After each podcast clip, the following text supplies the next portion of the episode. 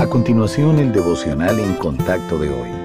La lectura bíblica de hoy comienza en el versículo 8 de 2 de Corintios, capítulo 1. Porque hermanos, no queremos que ignoréis acerca de nuestra tribulación que nos sobrevino en Asia, pues fuimos abrumados sobremanera más allá de nuestras fuerzas, de tal modo que aún perdimos la esperanza de conservar la vida. Pero tuvimos en nosotros mismos sentencia de muerte para que no confiásemos en nosotros mismos, sino en Dios, que resucita a los muertos, el cual nos libró y nos libra, y en quien esperamos que aún nos librará de tan grande muerte, cooperando también vosotros a favor nuestro con la oración, para que por muchas personas sean dadas gracias a favor nuestro por el don concedido a nosotros por medio de muchos.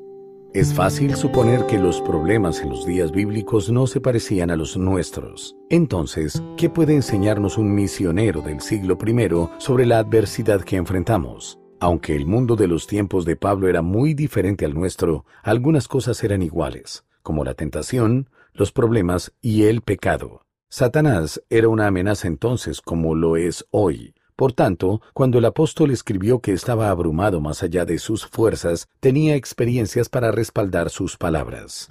Aunque Pablo temió no salir con vida, creía que Dios lo sustentaría en momentos difíciles. Como enseñó Cristo, el poder divino podía vencer las tribulaciones mundanas.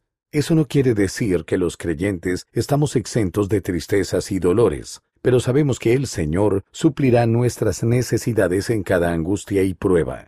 Nuestra fe se fortalece cuando confiamos en Él en los tiempos de aflicción. El poder de Dios está disponible para quienes confiesan su debilidad e insuficiencia.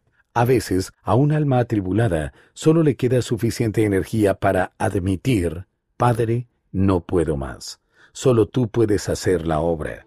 Lo cual está bien, porque con esta mentalidad nos entregamos a Dios. Y mientras esperamos, estamos en posición para ver cómo Dios cumple su promesa.